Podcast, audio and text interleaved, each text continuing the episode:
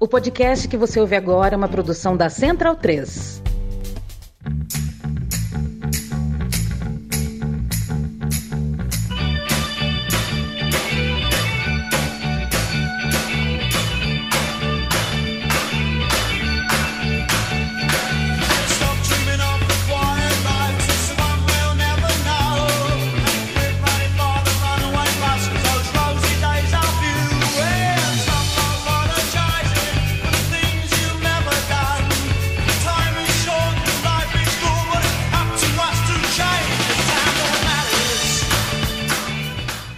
Bem-vindo e bem-vinda, amigo e amiga da Trivela e da Central 3. Eu me chamo Leandro Amin, estou ao lado de Bruno Bonsante, El Bonsa, Leandro Stein, El Stein e Matias Pinto, El Pinto. Uh, a gente está sem Felipe Lobo, El Lobo, mas a gente está com você que topa nos ouvir, seja ao vivo, seja gravado. Hoje é um domingão sem futebol, sem Copa do Mundo. Na minha TV, neste momento, nós estamos assistindo Kansas City Chiefs versus Denver Broncos. Está 13 a 0 para o Kansas City, o que significa, né, o Stein, 2 a 0 né? futebol, futebol, americano é 2 a 0 se passar por, por converter, por converter em gols de futebol. Boa noite. Boa noite. É, basicamente, né? Só que no futebol americano ainda, se a gente for contar os três pontos do field goal, acho que seria igual o torneio início, que escanteio conta para desempate, né? Talvez fosse alguma coisa assim, dois escanteios, um gol, duas bolas na trave, um gol, futebol mais de rua. Mas eu gosto de futebol americano, né? Sou, tenho um, um apreço especial pelo New Orleans Saints, que para quem não conhece a história, fica o convite para conhecer, porque é uma história bem bacana especialmente no período Furacão Katrina e posterior com, com o título, com a conquista do Super Bowl. Que hora, hein, que você consegue acompanhar o futebol americano? Essa aqui é a pergunta, né? Assistindo tanto futebol, estudando tanto futebol, o futebol americano, que eu tenho a impressão que leva umas 5 horas. Você sabe para quem que eu torço, né, Matias? Pro Alabama Shakers. Exatamente. Embora falando sério, eu, eu tá no futebol americano aqui porque tava passando o jogo, entre aspas, do meu time de verdade. Que é o New York Jets, que eu torço por causa da jaquetinha do Kevin Arnold. É, tava jogando contra o Buffalo Bills de Guilherme, Don, Guilherme Dornelles, nosso parceiro. Uh, e acho que perdeu. Pelo que eu, eu parei de ver, parei de olhar para a tela. Acabou o jogo, eu nem percebi, mas acho que perdeu. É, uma das poucas coisas. É isso que eu ia dizer, uma das poucas coisas é. que eu sei de futebol, é, futebol americano é que na dúvida o Jets perdeu. É, eu, Agora, eu, eu, se fosse no Super Bowl, daria pane, né? Porque o Bills é. também tem tradição de perder o Super Bowl. O, Felipe Nobre Figueiredo disse que eu torço pro Cleveland Browns, apesar de eu não acompanhar nenhum jogo. E eu vi que perdeu o clássico hoje para o Cincinnati Bengals. Cincinnati Bengals. É, é clássico, é? É o derby? É, é porque as, dois, as duas franquias de Ohio, né? Ah, tá Ohio ou Iowa hoje, assim, para morar? Acho o Ohio Acho deve ser Ohio, um pouco mais cosmopolita, né? Depende, Iowa... quanto você gosta de milho. É, tem isso.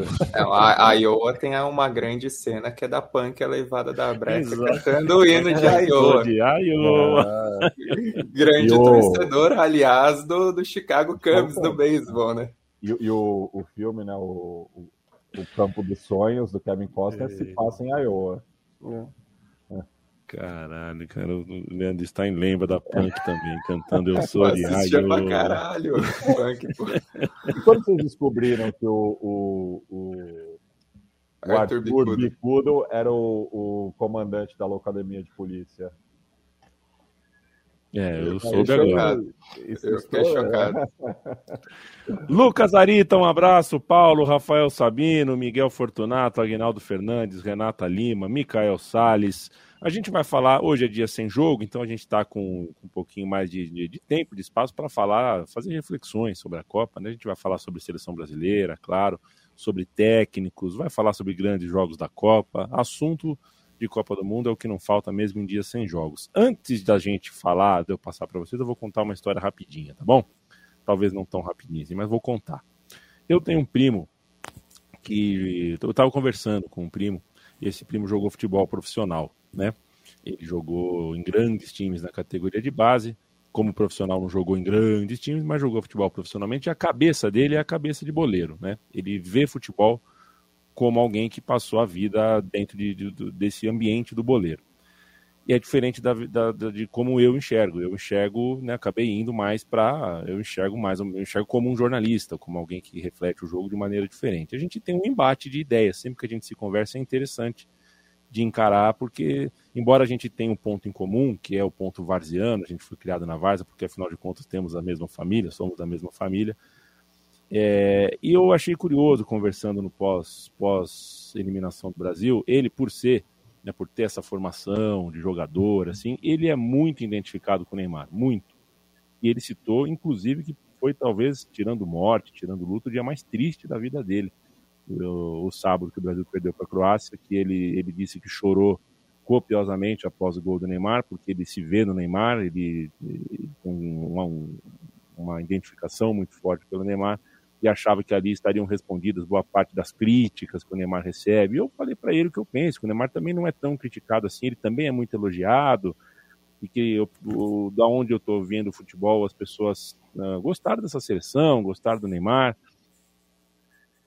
E ele ficou surpreso. Sabe por que ele ficou surpreso, gente? Porque ele achava, e aí as coisas que ficam cristalizadas, né? Ele, do ponto de vista de um ex-jogador, tal, de um cara que tem um, né, participa de um outro tipo de debate, de debate de um outro ângulo, ele achava que eu necessariamente não gostava do Neymar.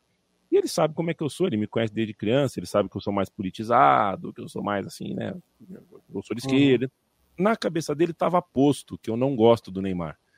E eu respondi para ele, Bonsa, uh, Dedé, eu assisto de 500 a 600 jogos de futebol por ano, por baixo assistir de assistir, sem contar os que eu assisto com a TV ligada sem muita atenção. Se eu não, se eu assistir 600 jogos por ano e não gostar do Neymar, eu sou um masoquista, um sabotador. É claro que eu gosto do Neymar, eu gosto de quem faz diferente, de quem é mágico, de quem é mais artístico. É, mas fiquei com essa coisa na cabeça, sabe, Bonsa? Porque a gente está no, no, no, pensando aí no que, que fica da seleção, agora que a gente está com a cabeça fria, a gente está tentando ver mais ou menos em que, em que lugar da história vai ficar essa seleção.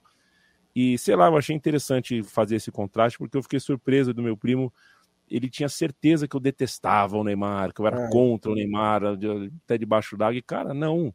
A gente que gosta, a gente gosta de futebol e é um pouquinho mais complexo do que isso, né? É, é verdade. Assim, eu não conheço seu primo, eu não sei quais as bolhas que ele circula, né? Mas é, como, pelo seu relato, né, um cara com mentalidade boleira, deve ter outros amigos dessa maneira que é, são mais pró-Neymar, é, mas eu também, assim, é, a gente tem que também reconhecer que tanto você, quanto eu, quanto outras pessoas, às vezes conseguem ter essa visão mais complexa de que você tem o jogador Neymar, que é espetacular, muito acima da média, um dos maiores craques que o Brasil teve, e o homem Neymar, que né, é um personagem muito mais complexo que gera mais resistência.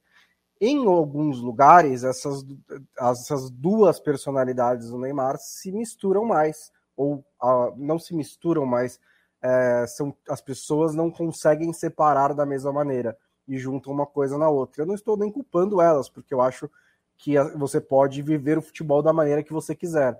Se o Neymar te dá asco ao ponto de você não conseguir aproveitar o futebol dele, tudo bem, não estou aqui para julgar, mas é, eu acho que parte do, do, talvez da surpresa do seu amigo foi essa capacidade de conseguir separar o jogador que é, tem as suas controvérsias também, assim, tem as suas contradições, mais precisamente, né?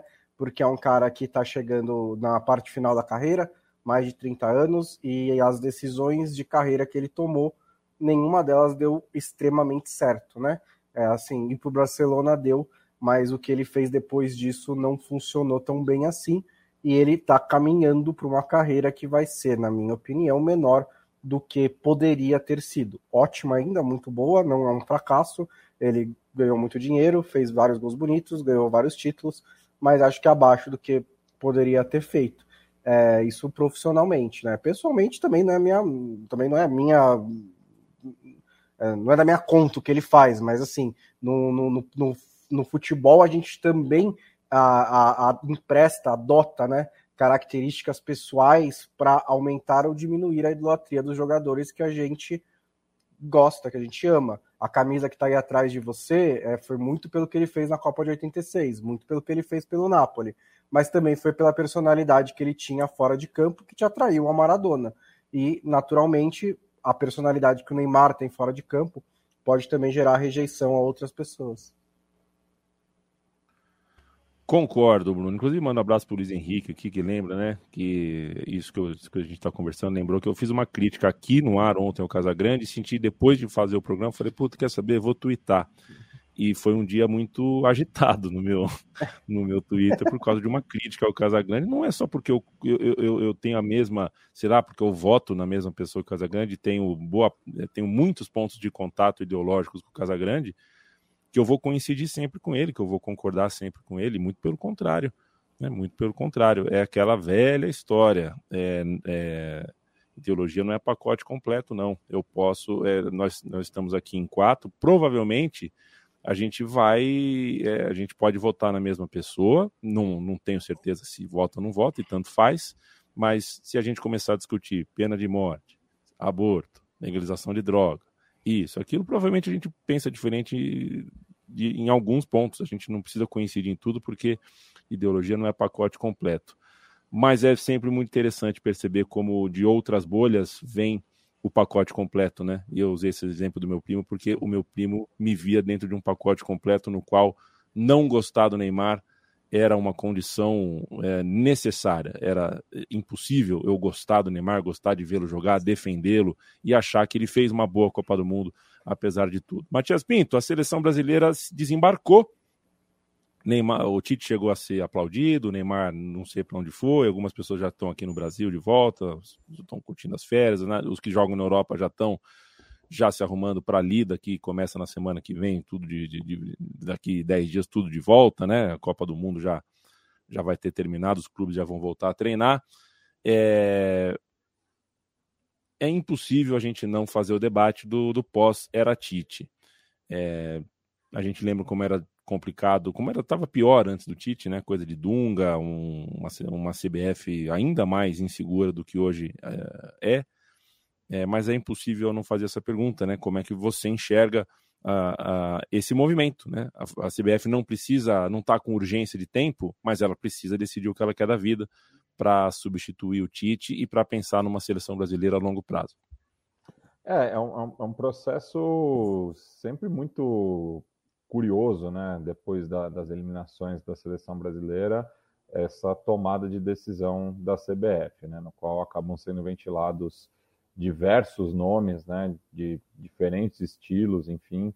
É, e dessa vez eu acho que tem crescido mais justamente o, o nome de treinadores estrangeiros. Eu acho que se existia né, alguma barreira em relação a isso, né, a questão de orgulho próprio do futebol brasileiro, né, que há mais de 80 anos por aí, é, cerca de 80 anos, não é treinada por um, por um estrangeiro, e naquela ocasião também era só para alguns amistosos, assim, né, não era nada muito é, oficial, vamos dizer assim, né, é, então tem, tem esse, é, esse passado, mas ele está muito distante, né? E é, é, sempre uma questão muito delicada, né, para o futebol brasileiro, né? Se colocar em xeque, né? E acho que mais essa eliminação faz com que isso apareça, porque eu acho que é inegável, né, que o Tite seja o principal treinador brasileiro em atividade.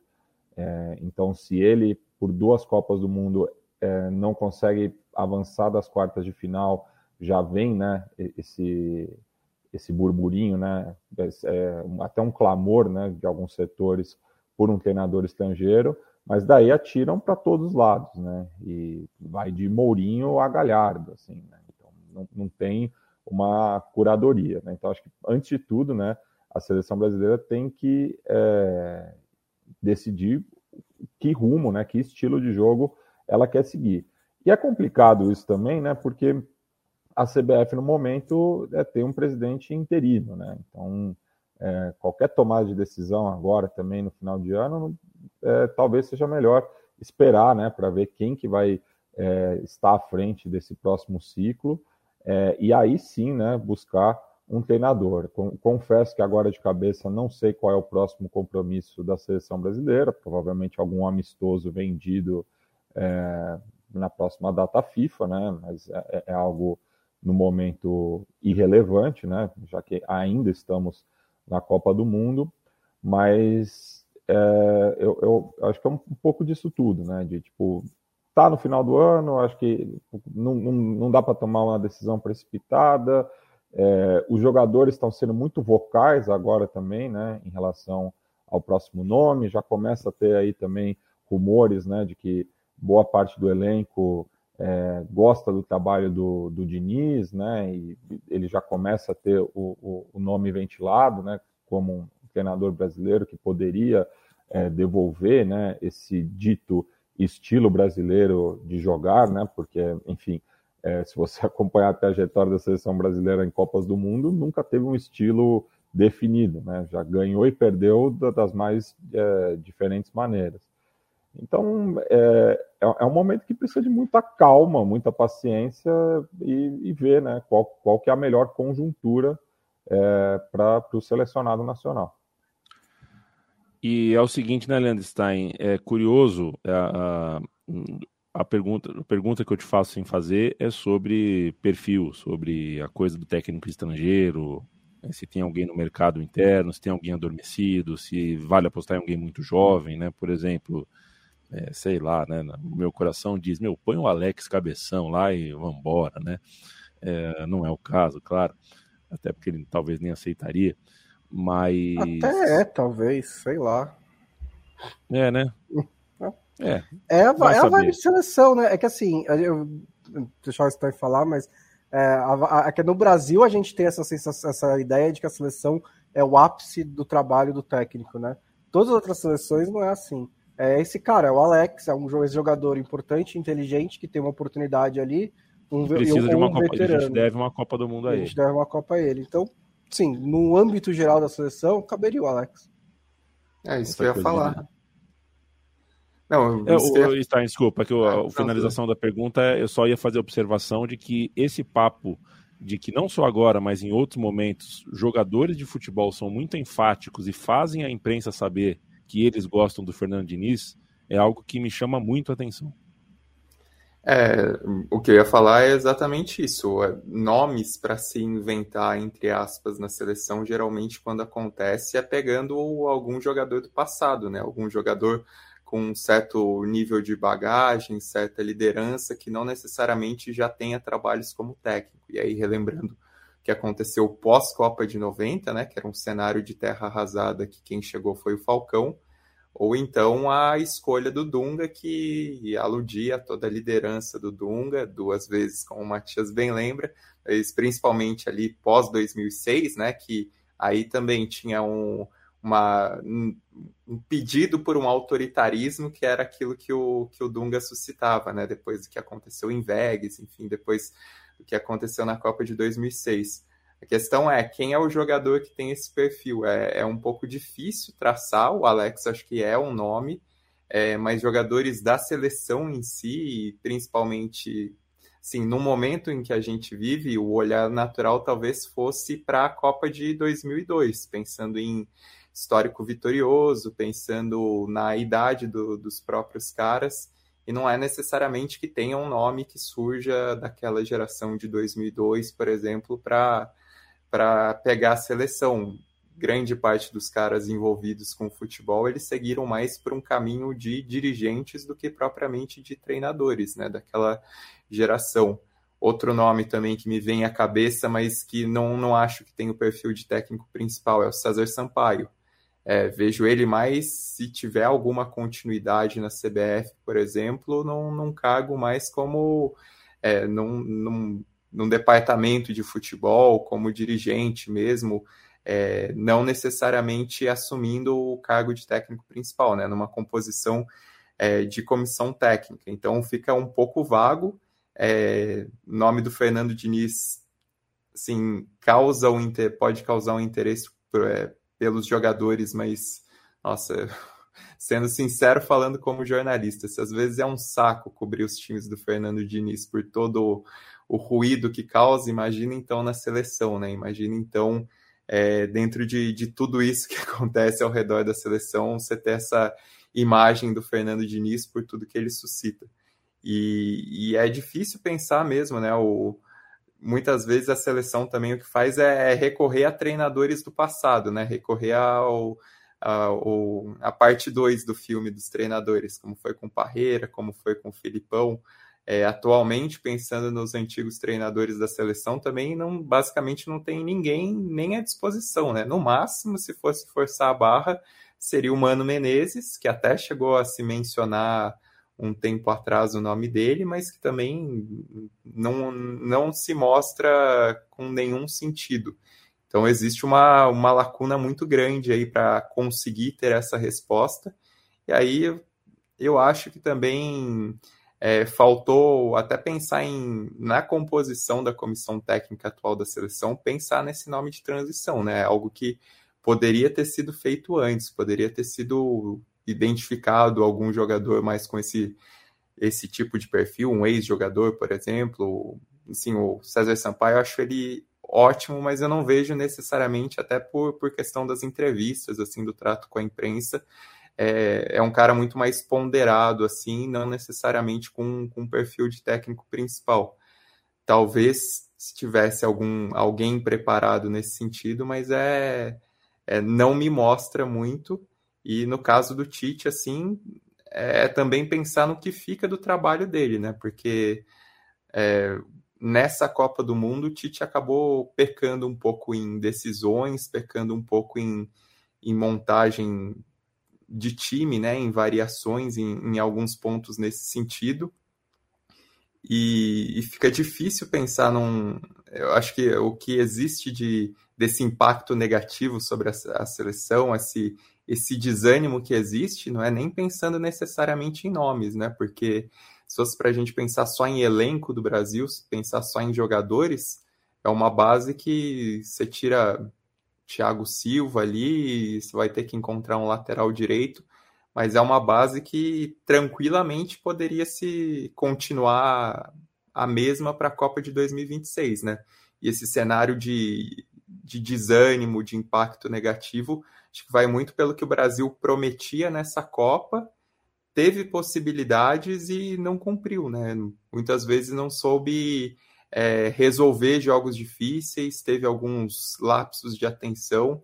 É, até também não acho, como já disse no outro programa, né? Não se deve fazer um cenário de terra arrasada, não se deve falar negativamente sobre tanto assim sobre a seleção, mas é um time que teve esses problemas em, em tomadas de decisão, em detalhes, então fica um pouco esse, é, esse peso, e aí, no fim das contas, se cobra mais um treinador que não seja necessariamente um entregador de coletes, que não seja necessariamente é, alguém que venha por histórico, por nome, por tarimba, mas que dê alternativas táticas que faltou um pouco nessa Copa do Mundo, né? Então, difícil pensar alguém que, pelo menos entre os brasileiros, que se encaixe nisso, e aí nos estrangeiros a gente vai para os devaneios costumeiros, alguns teoricamente mais acessíveis. Pena que o Guardiola já não, não quer mais, né? É, assim, vamos falar de, de na, da parte prática, né? Porque você vê as listas de técnicos estrangeiros que podem assumir o Brasil e tem o Guardiola. O... Acabei de ver uma aqui, o Klopp está em baixa no Liverpool. Se ele sair, ele pode virar uma opção. Tipo, essas coisas não vão acontecer, tá? Não vai acontecer. O Klopp não vai sair do Liverpool, o Guardiola não vai sair do City para treinar o Brasil. É, a, o que pode existir de técnico estrangeiro é pegar alguém ali que está numa transição, que está num momento que quer tentar algo diferente. Você só vai saber, tipo, o Luiz Henrique na Espanha, o Mancini na Itália, esse tipo de caras. É que assim, você tem a aproximação cultural, né? Que é o cara tá treinando a seleção dele, então, por exemplo, você pega um técnico como Thomas Tuchel, ele, ele está no mercado, certo? É um bom treinador. Ele teria mais chance de aceitar a Alemanha do que o time do Brasil. Ele foi cotado, ele está nas listas de cotados para assumir a Inglaterra. É uma seleção onde ele já treinou, mas é um time, um país onde ele já trabalhou. Mas além disso, é um país europeu e ele está perto da casa dele, né? Culturalmente também é mais próximo. É, o Maurício Pochettino também está nessas listas inglesas, ele também está sem trabalho. Acho até que desses nomes mais utópicos, é um que valeria uma conversa. Sei lá, quer vir morar perto da Argentina por uns quatro anos, tentar recuperar a sua carreira treinando no Brasil, acho que não vale ligar para o cara. O que eu acho que é importante ter claro também nessa questão é que, para trazer técnico top europeu, o salário é na casa das 7 milhões de euros, 8 milhões de euros por ano. Seleção, a CBF vai ter que pagar essa conta. Dinheiro ela tem, é saber se ela vai querer. Então, trazendo para um patamar mais factível, os técnicos estrangeiros que podem assumir o Brasil são mais ou menos do nível dos técnicos estrangeiros que podem assumir os clubes brasileiros, como, por exemplo, os que já assumiram, o Abel Ferreira ou o Jorge Jesus, que são técnicos estrangeiros no passaporte, mas são técnicos que têm proximidade com o futebol brasileiro. Um está aqui, fez um grande trabalho aqui, é, eles são treinadores culturalmente mais brasileiros também, porque tiveram uma passagem importante por aqui. Outros que poderiam assumir seria nessa, nessa vibe, né? Técnicos que são especulados, técnicos argentinos que são especulados clubes brasileiros, técnicos portugueses que vira e mexe estão também sendo especulados no Brasil, um Bruno Lage da vida, sei lá. É esse o caminho que o Brasil quer tomar? Eu não sei se para esse nível de técnico estrangeiro vale a pena ir. É, Abel e Jorge Jesus eu acho que é outra história. Esses dois eu acho que são nomes que poderiam ser seriamente considerados. Se você não conseguir um técnico top, ou se você não que realmente não quiser um brasileiro. Em termos de brasileiros, é, o Tite era o melhor que a gente tinha, tá? E continua sendo o melhor que a gente tinha. E se faltaram soluções táticas com o Tite, eu não acho que dá para a gente projetar com uma segurança razoável que o Dorival Júnior ou o Rogério Ceni vão entregar essas soluções táticas. Nada contra eles, são bons treinadores, mas o Tite é melhor e o Tite não conseguiu entregar. Então, se for para ser um brasileiro, eu prefiro tentar algo diferente mesmo. Tentar um Alex, tentar algum, alguma cabeça boa de futebol, que mesmo que não tenha experiência, ele não foi um trocadilho, tá? Não foi um trocadilho. Mesmo que não tenha experiência, tem ideias e que a gente pode usar na seleção brasileira e desenvolver o profissional. Dentro disso, talvez esteja surpreendendo o universo, eu acho até o Fernando Diniz um bom nome. Eu acho que ele é o tipo de treinador que encaixa em um futebol de seleções de hoje em dia, porque pensa diferente, ele é mais um teórico. É meio como o Juan Malilo assumindo a Espanha, digamos assim, que é um técnico que pensa muito bem futebol, teve uma carreira de técnico que teve altos baixos, não foi tão relevante assim, a do Fernando Diniz é até mais relevante, mas poderia desenvolver um time na seleção brasileira.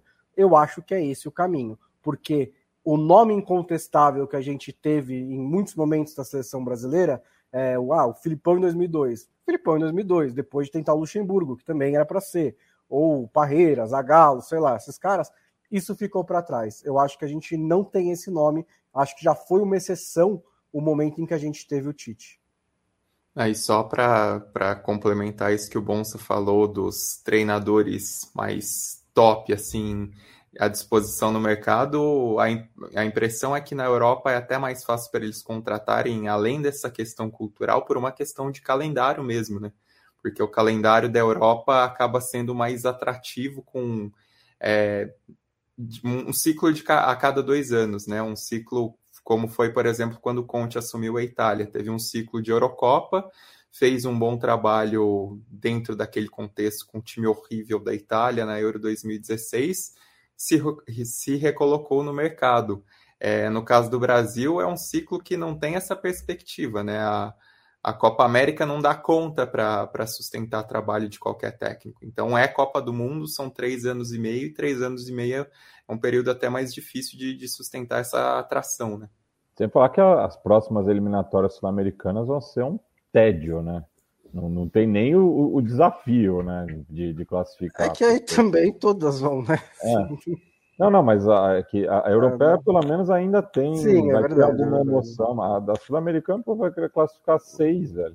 Tipo... por exemplo, uma outra, é, uma outra ideia, por exemplo, Liga pro Vangal, pergunta: você quer treinar o Brasil? Tipo, Aqui tem praia também, igual é, ao É, tem praia é, também. Assim. É que ele gosta muito é, de jogador brasileiro, né? É, então, é, isso eu imagino que vai ser. Vou é. resgatar algumas matérias do passado. É. Mas, tipo, é um cara que tem muita experiência, que é essa vibe de treinador europeu e treinador estrangeiro que tem que pegar. O cara tá, assim, eu vou me aposentar, eu vou para as praias do Algarve. Chega o Brasil com uma proposta interessante e fala, porra, treinar o Brasil deve ser legal, né? Ah, foda-se, vou tentar. E vai, porque é desse jeito. Você não tira o cara do City. É. Enquanto vocês conversavam, muitos nomes passaram pela minha cabeça. nomes que seriam para chocar mesmo. De Kudê a, a, a Gareca. Ah, o, o, Galhardo, por exemplo, Galhardo. liga pro cara. Não, tipo... não, mas você imagina um, um fala-povo, imagina um fala-povo no Jornal da Globo, Jornal Nacional, o repórter indo de pessoa em pessoa, assim, falando, você aprova o Galhardo, passa no Rio de Janeiro, Ei, cara, Galhardo. Que é Gadiardo? Gadiardo é o caralho. Aí passa em Minas. Que Gadiardo o quê? Ô, Gaiatsu! Oh, que é, que é. Vou admitir que um argentino comandando a seleção brasileira geraria um certo choque Nossa. cultural. É. causaria um choque. Causaria, causaria um, choque. um choque cultural, sim. Você sabe que eu sou São Paulista, né, Bruno Bonsante? Para mim, o São Paulo merece, assim como o Alex, merece uma chance numa Copa do Mundo. tiraram ele da Copa. Ele foi demitido pelos atletas na Copa de 2018. Ele precisa de outra chance. Aliás, é, por, que, que, o, por que, que o Uruguai tem que ter o Bielsa? É. Por, então, que, por que o Uruguai fica com o Bielsa? Tem muita, tem muita gente se perguntando isso no Uruguai. É, então, por que, é, que o Uruguai então... fica com o Bielsa? Se ele tá aí, a gente tem, pode tentar também, sei lá. Exato, o Bielsa pode não ter assinado o contrato ainda, a gente pode ir para é. cima. É. É, um abraço pro, pro Felipe Locke, o Juliano, obrigado pelo café aí, companheiro, Marcelo Frondebock, o pessoal começou a perguntar, é, o que Alex aqui, como qual Alex? O Alex Aguinaga, que não é, o Alex Alex, pô. Não é o. É, tem o Alex, tem o Alex é, Fala Fino que tem, trabalha na base do Corinthians. Então, um abraço para o Charlão do Vilma Ragazzi, uh, estudante aqui sempre conosco, o Cicê na seleção, uh, o Léo Vince escreve aqui, Bielsa com. É, que a gente tem que pensar no. O cara que vai vir, o cara que virá para a CBF tem que ser um cara que consegue passar quatro anos no mesmo trampo. E isso por exemplo, para mim, Jorge Jesus já não, já não pode ser essa pessoa. Né? É, uma, é uma pessoa que consegue é, sossegar o facho. O Diniz eu acho que consegue. Por exemplo. Agora, só uma sugestão também. Acho que para o nível das coletivas do Tite, essa Copa de 2022 está revelando um grande talento para substituí-lo, né? O Hernanes, eu acho que mantém o nível das coletivas do Tite. Ai, ai. Um dia. Uh um dia eu vou ter a chance de perguntar para alguém que fez a.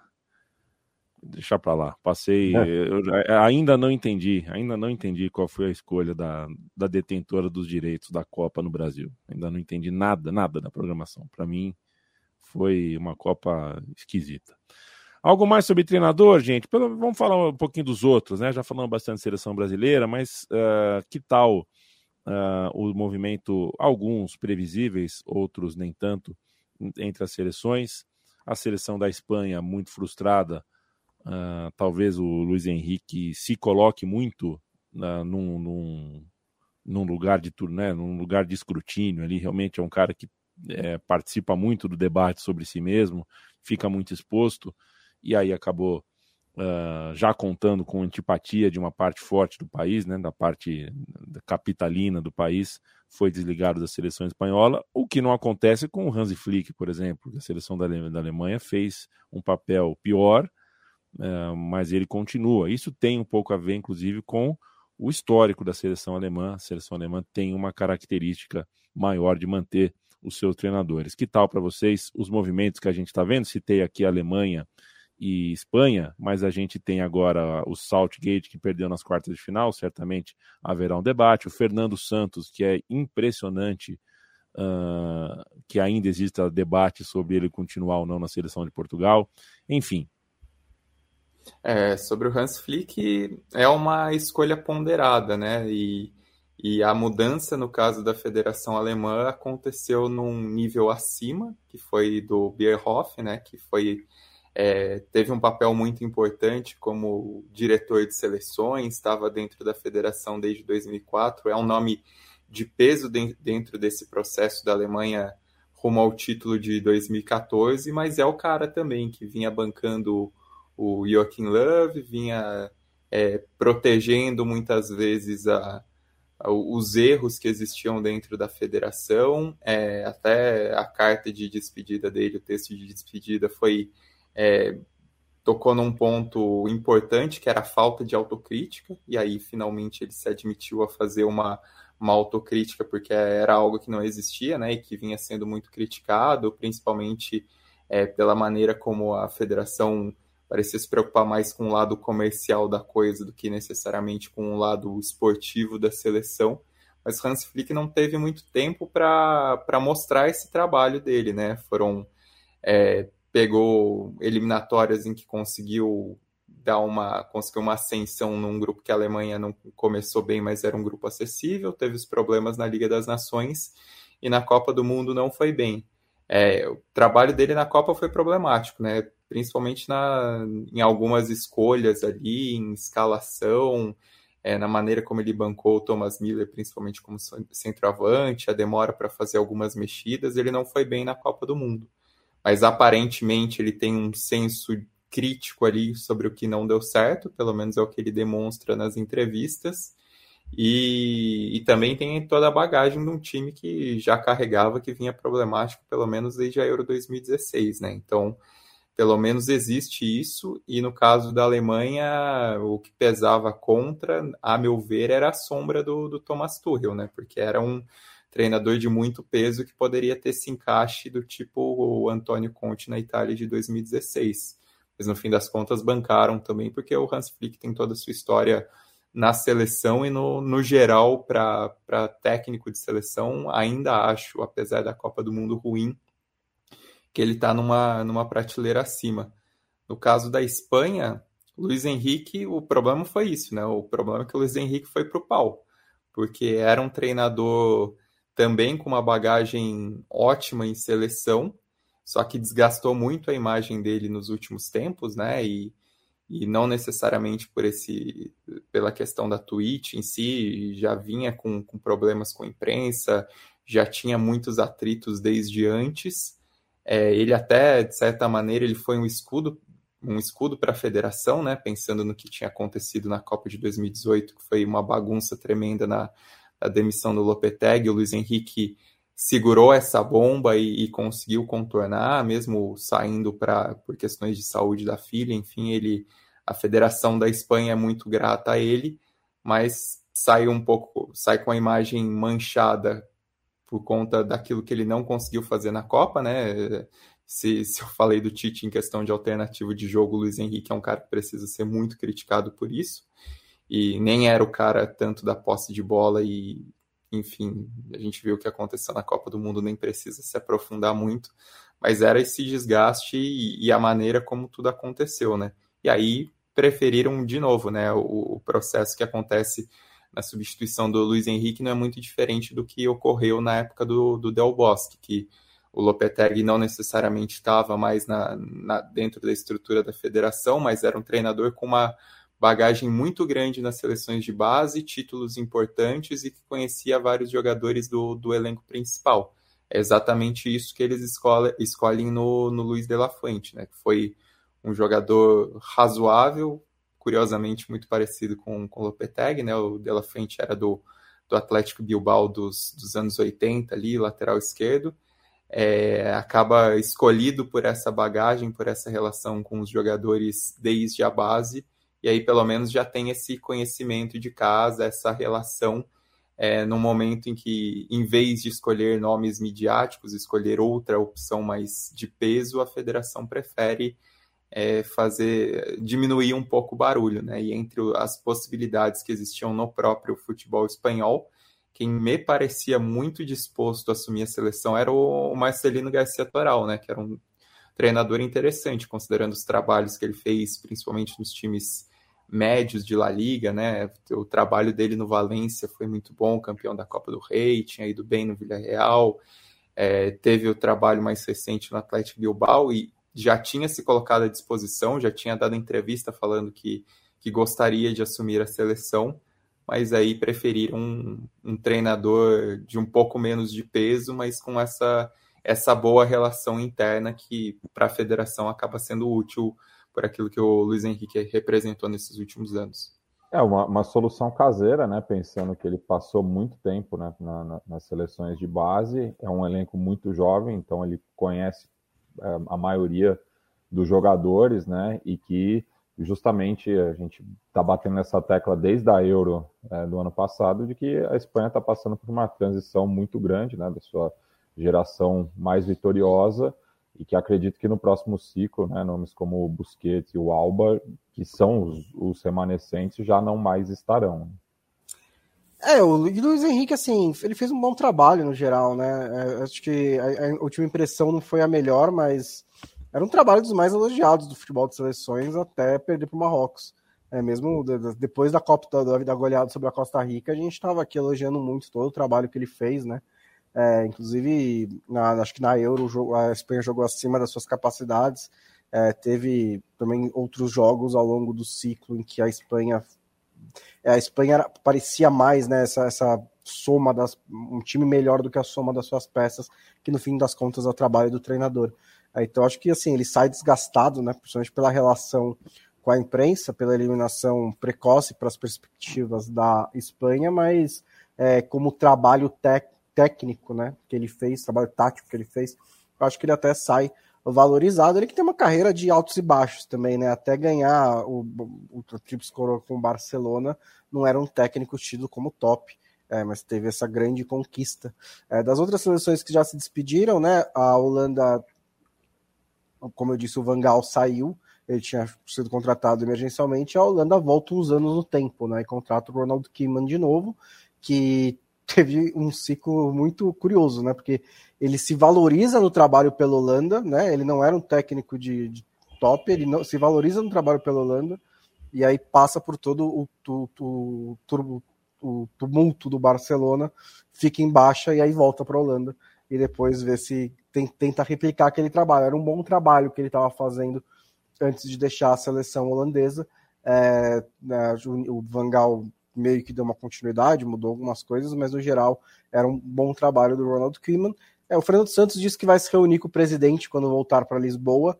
É, eu imagino que vai ser uma conversa mais agradável que ele já teve na vida dele, mas eu realmente também, assim, é um, é um ciclo muito longo do Fernando Santos, né? O cara foi campeão da Euro em 2016, tipo, e a, a relação com a imprensa também é muito desgastada, então eu acho muito difícil uh, essa permanência, mas vai saber. E tem o Southgate, que disse depois do jogo contra a França que vai pensar. É, eu não sei o que ele vai fazer, eu acho que ele deveria ficar. Eu acho que ele entregou seis anos dos mais estáveis da história da seleção inglesa, o que não é fácil. É, eu acho que o, a, a, atuação contra a França da Inglaterra é, mostrou que o time está num caminho bom, o time está evoluindo, é, pode talvez repetir isso outras vezes. É, e principalmente eu temo para a seleção inglesa o que viria no lugar, porque um dos grandes méritos do Southgate foi não só na organização do time, mas em apaziguar o extracampo. E tirando, se, se o Southgate sai, você ou faz outra aposta em alguém de perfil parecido, que é um treinador jovem, que não tem muita carreira, que vem da base, que seja, ou você vai, volta para a época Fábio Capello e pega um grande nome da, do futebol do, de técnico que super badalado, tipo Tuchel ou, ou tipo Pochettino, ou aí você vai full Spice Boys, né, e pega Gerrard, Lampard, ou tipo uns caras de, de, de, de nomes enormes do futebol inglês, que também gera muita badalação, né? Eu acho que o caminho para a Inglaterra é melhor dentro da sobriedade do Southgate e eu acho que ele não terminou o trabalho ainda, né? Eu acho que esse é um time muito jovem, que ele montou, que ele desenvolveu e que ainda tem mais a, mais a crescer. E acho que ele é o, o homem mais indicado para continuar esse trabalho. E, e Bonsa, fui até pegar aqui né, os treinadores da seleção inglesa é, ao longo da história, né? E uhum. é, é impressionante como no século XXI foi é, um queimado atrás do outro, né? A, a, seleção inglesa já teve mais paciência com, com seus treinadores, né? Você pega, é, enfim, o Alf Ramsey, que acaba sendo né, o, o, grande nome é, da história, né? Por ter levado, por ter conquistado o único título, né? Ficou 11 anos, o, o Winterbottom ficou 12, é, o Bobby Robson ficou 8, mas depois, né? Ali já para o final dos anos 90, é, o, o Southgate justamente é, é o que está há mais tempo. Ele está há seis anos, né? Ninguém passou disso. O Charles ficou 73, né?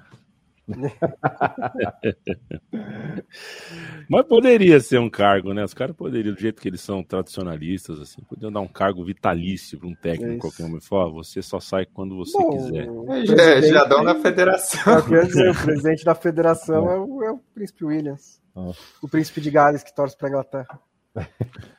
Um abraço pro Gabriel Razedori, que tá. é, manda um café, um café em. esse Deve ser dólar, o que, que, é isso aí? 5 dólares aqui pra gente. É. É, confiança no De La Fuente, pois é. Eu, eu acho esse um caminho, dentro de tudo que vocês falaram, vocês passaram 20 minutos falando, eu só absorvendo aqui ah, todos os pontos de vista dos senhores. É, realmente eu tendo a achar que técnico, essa coisa do caminho do técnico da seleção fazer, ba- é, fazer categoria de base e subir para o time de cima me parece muito, muito razoável. É algo que no Brasil a gente não vai cogitar nunca, né? Um, de repente, um, um- Qual é o nome do, do ex-São Paulo? Eu ia falar o Mikali, mas o que veio, que ganhou em Tóquio. O Jardine. O Jardine, a ideia do Jardine É. fazer cinco anos de de sub-20 para subir para o time de cima é algo que no Brasil não cabe, mas em alguns países, acho que na Espanha cabe, eh, acho que cabe mais um De La Fuente do que trazer o Te- trazer o Unai Emery, por exemplo. Acho que, sei lá, acho que faz, acho que faz sentido. E de tudo que eu vi também faço o registro para para O Naemi foi Mangal. Aston Villa, né? foi Isso pro Aston aconteceu, Villa. né? É, é, Foi. foi tipo, um pouco antes da Copa. Eu, não- eu, eu acabei de pensar que foi, nossa, é verdade. Foi pro Aston Villa. Tá disputando a Europa League o Aston Villa? Não. Não, né? É, ele acho que seria um candidato para a seleção Sim. se ele tivesse sem clube. Pois é. Vai treinar o Dibu Martinez. E que personagem maravilhoso o Dibu Martinez. Ah, fiquei sabendo ontem o porquê do apelido, né? Passou algumas vezes na televisão uma reportagem na Globo, acho que com, com o Gil, né? Carlos Gil que fez. Muito legal. Era um, era um desenho animado, né? Quer dizer, era uma, era uma série que mesclava desenho animado com pessoas Ah. reais, que tinha um menininho ruivo que era o Dibu. Dibu Martinez, um grande É, goleiro que é Abreviação de, de burro, justamente, que é desenho que é em espanhol. desenho. É. E é engraçado que ele não tem shape de, de jogador, né? Nem shape, muito menos shape de goleiro. Ele não parece É. que tem envergadura, né? Parece um, parece um É, cara que é, joga bola de sábado, assim. Ele tirou a camisa na comemoração eu me senti representado. É, eu falei, pô, esse Joe é o goleiro. que coisa. Um abraço pro Bruno Fares, que tá revoltado porque a gente andou falando do, do Diego Tintim, ele discorda da gente sobre o Diego Tintim. Ah, Bruno Fares, o, o moço da lista, hein? Que listaça, hein? Um beijo para você, Bruno. Um beijo pro Diego Diego Rossi, pro Abigail, pro Godo, pro Adilson, todo o pessoal do nosso Jardim Industrial, viu, Leandro Stein? Pessoal de São José dos Campos aí que nos acompanha também. Marcelo Vieira, um abraço. Pato Duck, seleção da base, tem que parar de convocar jogador profissionalizado. Esse é um debate. Esse é um debate que eu topo fazer. Acho que tem casos e casos. Acho que uma coisa é você convocar o Marcos Leonardo do Santos, outra coisa é você chamar o Hendrick. Eu acho que o Hendrick ainda tem que cumprir coisa no sub-20. É, já acho que o Marcos Leonardo já não precisa mais.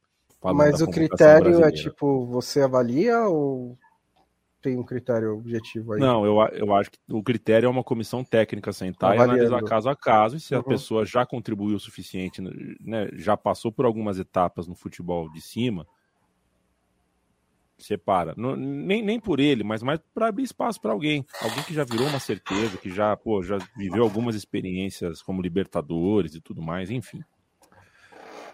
Gente, estamos com 48 minutos de programa. Vou separar ah, esse, esse restinho aqui para a gente falar um pouquinho sobre grandes jogos da Copa. Faltam três, né? Faltam quatro e, e uma disputa de terceiro lugar. Talvez não conte como mata-mata, mas conta como Copa. Dificilmente a disputa de terceiro lugar vai ser o melhor jogo da Copa. A gente teve casos bem legais, como a Copa de 2002, que teve um Coreia do Sul e Turquia, que foi sensacional e entrou para a história da estatística das Copas, com um gol mais rápido e tudo mais. Pode ser que a gente tenha um Croácia e Marrocos, que seria interessante, teria, teria uma carga competitiva legal. Do contrário, é Argentina na nhaca, França na nhaca. Ah, você imagina a Argentina pegando uma disputa de terceiro lugar, cara. Que anticlima, que é, absurdo que vai ser. O de bala vai poder jogar. o de bala vai escalar. Aí, aí, o aí, é aí, o Messi pode bater o recorde do Matheus, né? O, Como é que é? o, Messi, o, Messi, o Messi, se a gente já for eliminado sem final, o Messi bateria o recorde de jogos da Copa do Mundo se ele entrasse em campo na disputa de terceiro lugar. É, mas aí pode fazer que nem. É, mas aí pode fazer que nem ah, no basquete lá, que você põe o Messi um minuto, tira e joga de bala, né? Tipo, pronto, jogou. Chega. Cara, se, eu, se colocar o de bala na disputa em terceiro lugar, eu defendo. Eu acho que está liberado um tapaço na cara. Assim, um... é, ele pode meter o Mancini, né? Em 90. É. É. E conta, conta pro público. Mantini, ah, não, que o, o, Roberto Mantini não jogou durante a Copa, né? Daí na disputa de terceiro e quarto ele seria escalado e falou: não, agora? Não, agora eu não quero. e nunca mais jogou, né? Nunca teve mais oportunidade de jogar uma Copa do Mundo. É, eu, historicamente, não vejo disputa de terceiro lugar ou vejo fazendo outra coisa. É meio que algo. É, é um protesto moral que eu faço. Nem Brasil e Holanda, em 2014, eu assisti direito. Não, eu, eu, eu, a é, minha primeira memória sua. é o Bulgária e Suécia. Daí eu vi aquele jogo do alto dos meus oito anos e falei, tá, isso é uma pelada. Então não. não... Agora vota, porque quem fez o roteiro uh, do nosso podcast fez uma lista aqui de jogos muito, muito bons. Eu vou fazer, vou, vou cantar todos para refrescar a memória de, de vocês e aí a gente sei lá, vocês votam, vocês ponderam. Só vou fazer Irã... uma admissão que eu fiz ali em tipo dois minutos, porque o podcast estava prestes a começar, então pode ser que nem todos os grandes jogos estejam na lista, tá? Você será criticado da mesma forma, se faltar. Irã contra Estados Unidos, bom jogo. Argentina e Arábia Saudita, jogaço. Alemanha e Japão, jogaço. Espanha e Alemanha, jogaço. Camarões e Sérvia, jogo louco. Sérvia e Suíça, jogaço, aço, aço. Portugal e Gana, jogão. Argentina e Austrália, jogo. Holanda e Argentina, jogaço, aço, aço, aço. França e Inglaterra, jogaço. Essa é a minha, essa é a minha cotação. Bom, e a sua? É, foi bem Paulo Júnior agora. Foi bem. É, eu, é, assim, eu acho que o jogo mais divertido desses, para mim, é o que, e juntando o, a quali, uma parte de qualidade técnica, uma parte de, da, da história do jogo, uma parte da relevância, é, foi o Holanda e a Argentina. Acho que tipo, é um jogo que estava durante a maior parte do tempo morto, nem foi tão bom assim.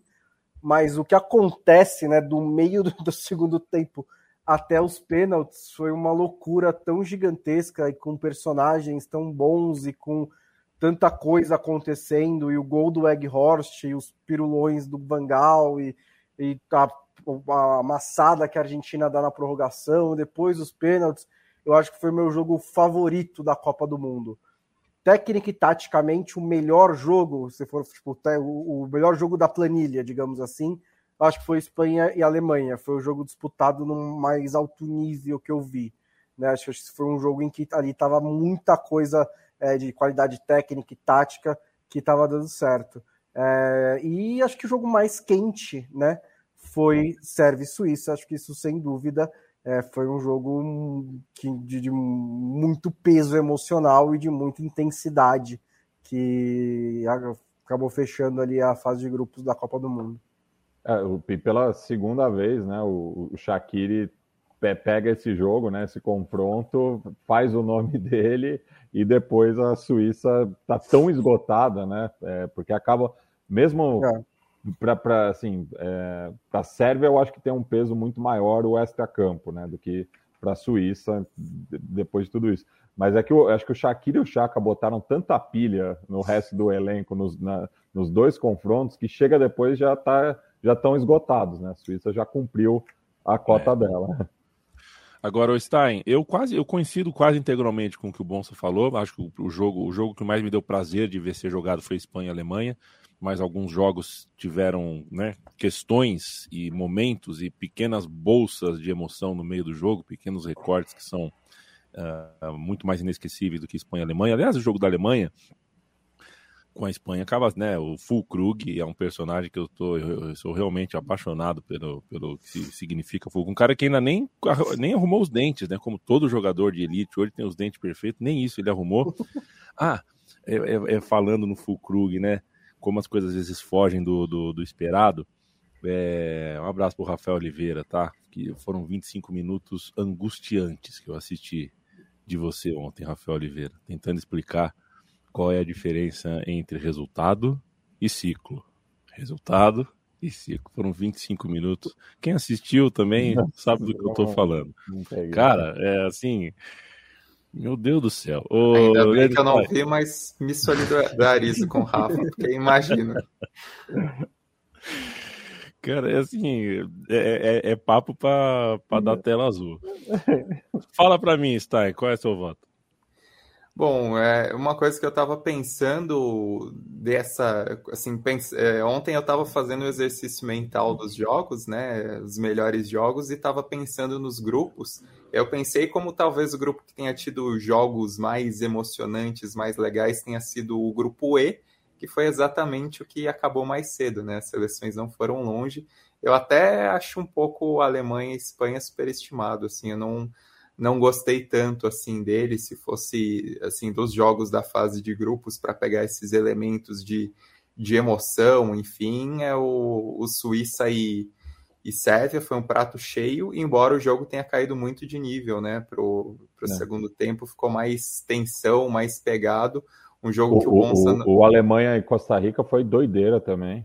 É, o, é, o grupo E, assim, é. basicamente todos os jogos tiveram elementos muito fortes, assim, né? Ou de emoção, ou de tensão, ou de, de um pouco mais de qualidade técnica.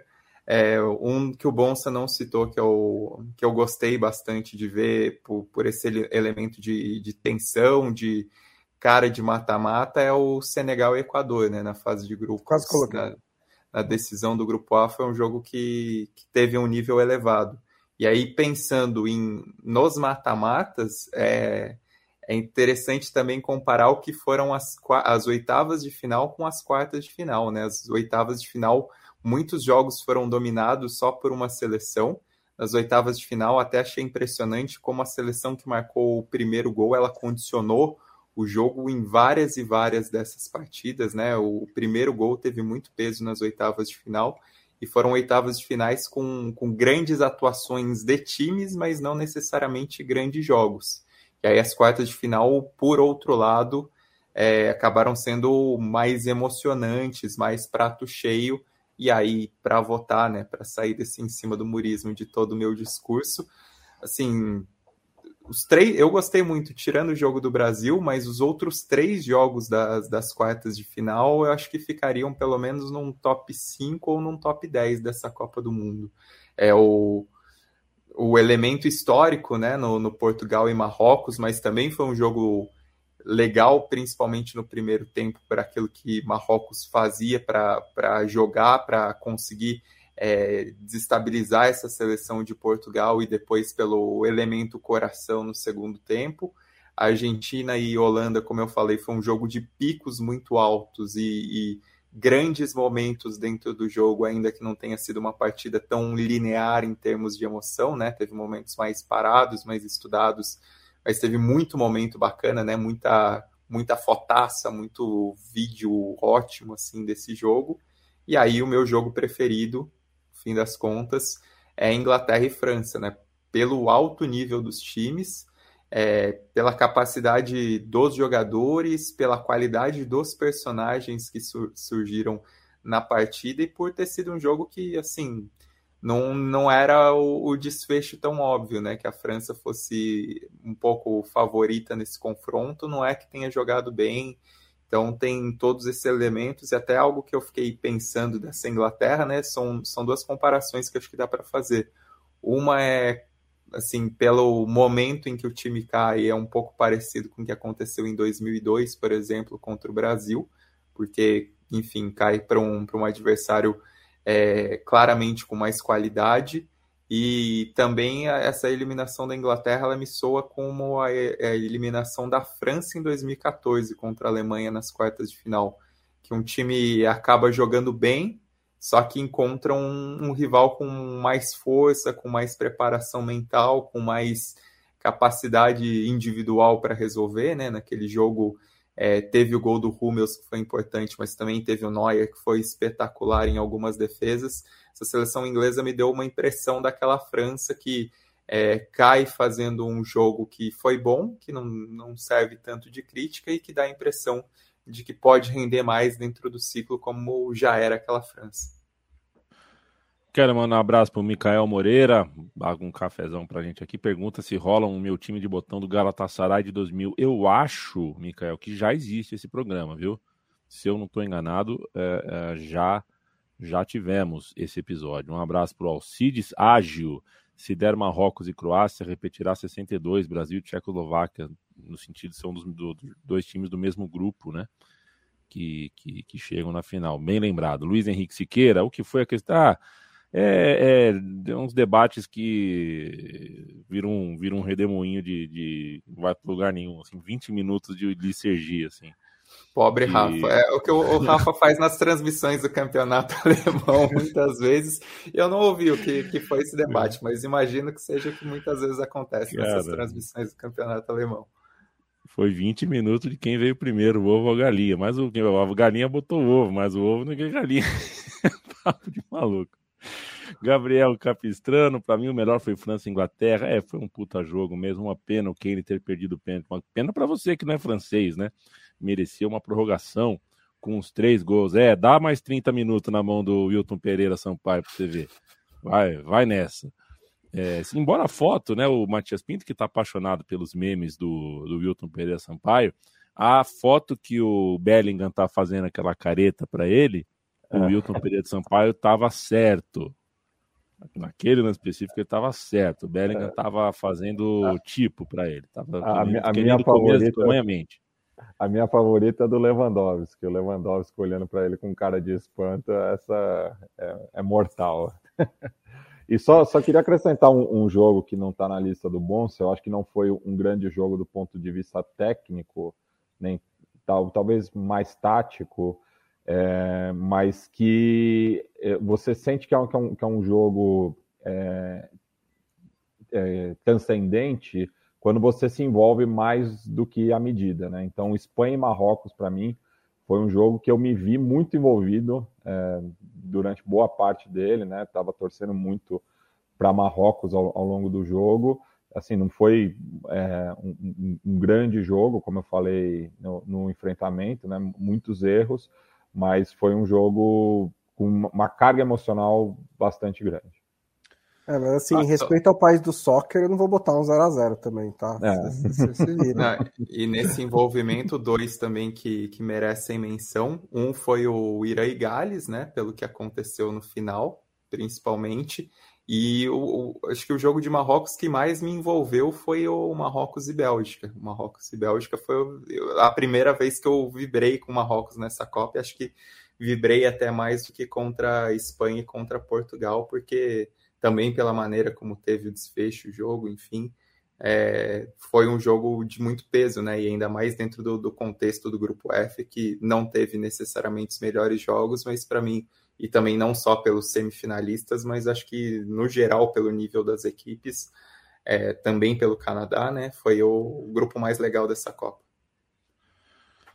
Senhores, vamos embora. Para ir embora, eu vou deixar outra pergunta. Vou, o tchau vai ser o seguinte: não vai ser sobre o melhor jogo. Quero saber qual foi o gol mais festejado por vocês. Não o gol do time que vocês torcem, né? No caso do Matias Uruguai, está em Bonsa aqui, o Brasil, sei lá.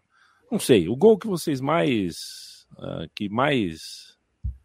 Que vocês foram para. Vocês foram pro, pro, pro choque mesmo. Soco no ar, tal, gritou, puxou a camisa.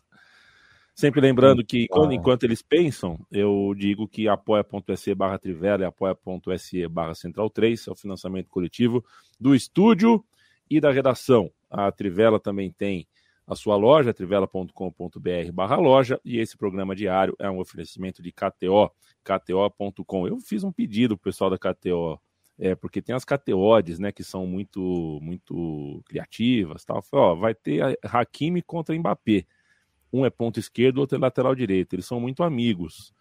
É, faz uma cotação aí, quem, quem dribla mais quem, quem desarma mais quem. O Hakimi vai bater no Mbappé, Mbappé vai, vai dar um beijo no Hakimi, vai ter caneta, faz alguma coisa aí. O pessoal da KTO tem esse tipo de modalidade, né, de, de, de apostas uh, criadas na hora. E as cotações da semifinal já estão lá. Um beijo, um abraço para todo o time da KTO, que patrocina essa nossa parada diária aqui. Beijo, Bruno Bonsante.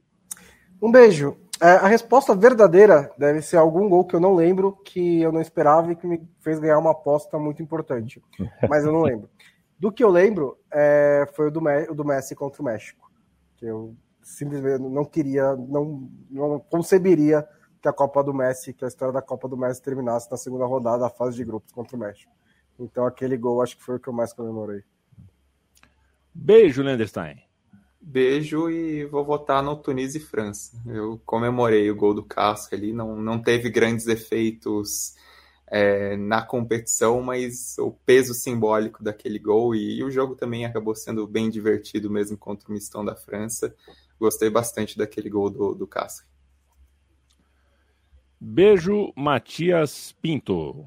Beijo e eu fico com o gol do Vargas na virada transitória da Costa Rica contra a Alemanha, que foi um dos momentos mais saborosos dessa Copa do Mundo, aquele, aquela, aquele curto é, intervalo de tempo no qual Espanha e Alemanha estavam sendo eliminados.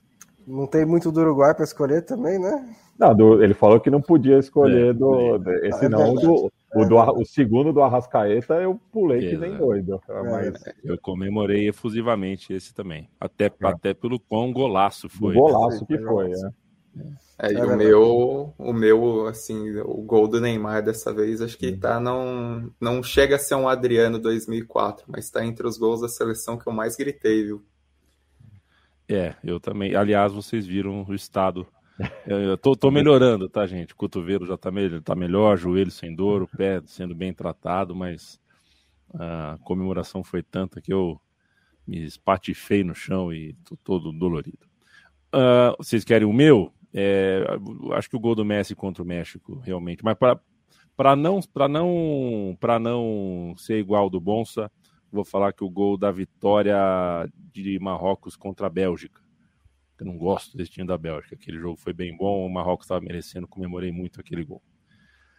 A gente volta e o amanhã. também, dá, não mente para as pessoas. O gol do Giroud também. Gol do Giroud é que é, é, é, que é, é que quando esse eu dou risada, esse eu dou risada. É, é tipo assistir o Mr. Bean, é tipo, pô, é muito bom. A Inglaterra sair da Copa é muito bom. Teve um outro gol o, gol, o gol da virada do Japão contra a Alemanha, eu também vibrei bastante, foi muito gostoso. Valeu, gente. A Copa do Mundo chega na sua semana final. Daqui a pouco a gente já sabe quem são os finalistas, mas antes disso tem uma segunda-feira e uma, uh, uh, uma edição nova do podcast da Trivela neste dia. Amanhã a gente está aqui de novo, mesmo sem jogo. Terça-feira e quarta-feira, evidentemente, estamos aqui. E aí é só guiar o carro até o domingão que vem. Daqui exatamente uma semana estaremos falando de uma Copa do Mundo já encerrada rumo ao México, ao Canadá, aos Estados Unidos e por enquanto é esse, né? Daqui a pouco pode entrar mais a Ucrânia, Barbados, uh, uh, Trinidad e Tobago, é, porque virou a farra do boi mesmo. Beijo, gente. Até amanhã.